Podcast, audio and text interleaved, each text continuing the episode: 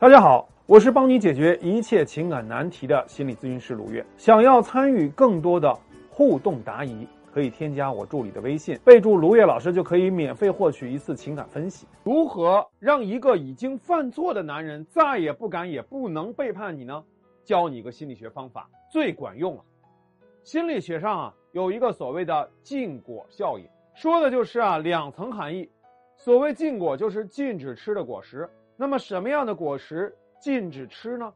第一，这个果实啊非常有诱惑，但是却很稀少，不是谁都能够吃到的。第二，如果你非要吃呢，就要付出巨大的代价。比如说孙悟空吃了禁果以后，就被整个天庭追杀；男人吃了禁果，就要被女人追杀。但是禁果却对绝大多数的男人有巨大的吸引力，因为你能吃到禁果，就证明啊男人的某种程度的实力。比如说，外面有女人，对已婚男人就是禁果，越是危险就越有吸引力。尤其是那些精神空虚的男人，他们需要刺激来维持内心的平衡，所以一旦有钱了，就开始想要玩这个游戏了。很多的时候，男人被发现外面有人以后，会第一时间回归家庭。妻子啊，往往有两种错误的行为。第一个错误的行为就是假原谅真介意，表面上说啊已经翻篇了。但其实啊，一直心里过不去这个坎儿，一直都有个疙瘩，要么总是没安全感，要么总是很恶心、很委屈，这种情绪啊藏不住，时间久了，夫妻争吵肯定增多，最后啊一拍两散。那么第二种呢，就是真原谅，真不介意，真被男人给哄过去了，以为男人的眼泪啊是可以算数的。结果男人二加一以后啊，一开始啊对妻子啊还有一些悔过之心。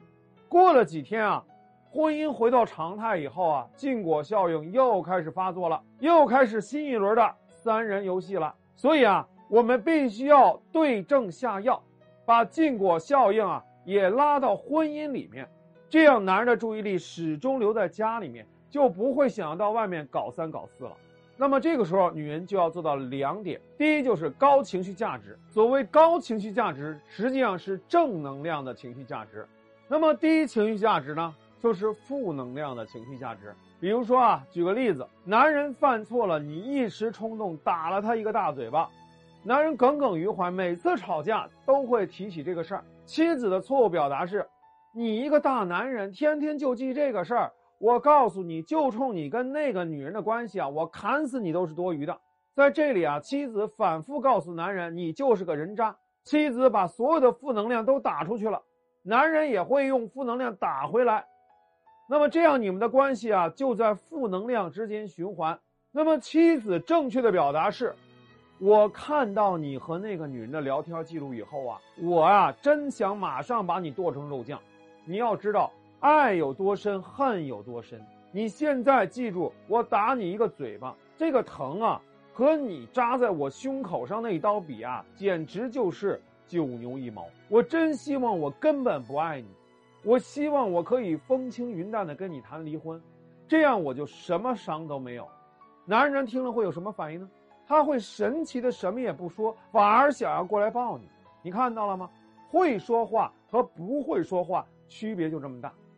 如果你输出的是正能量，非但能够去满足男人的自尊心，而且还能激发他爱你的行动。第二就是打造高价值人设。很多妻子说：“卢老师，你的意思就是说啊，你希望男人都把女人当成女神，是这个意思吗？”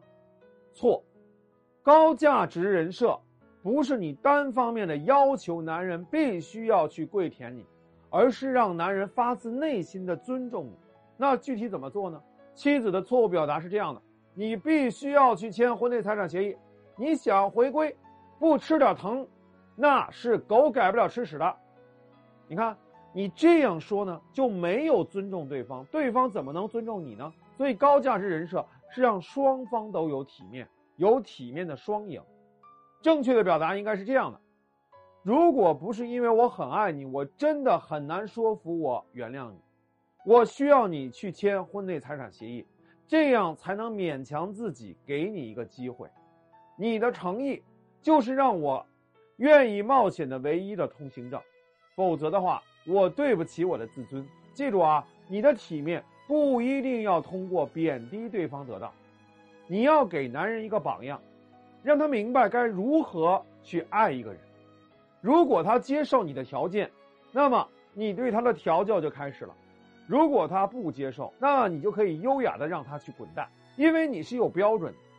你的标准是让他明白你是奢侈品，拥有你是他一生的荣幸，失去你是他一生最后悔的事儿。只有这样，你才能拥有最后一丝可能性。记住。站起来的女人才会真正拥有幸福。如果大家希望学习更多的心理情感知识，可以添加助理老师的微信号，全拼新支柱零零五，全拼新支柱零零五，他将邀请你进入到我们的读书群，你可以随时和老师沟通和交流。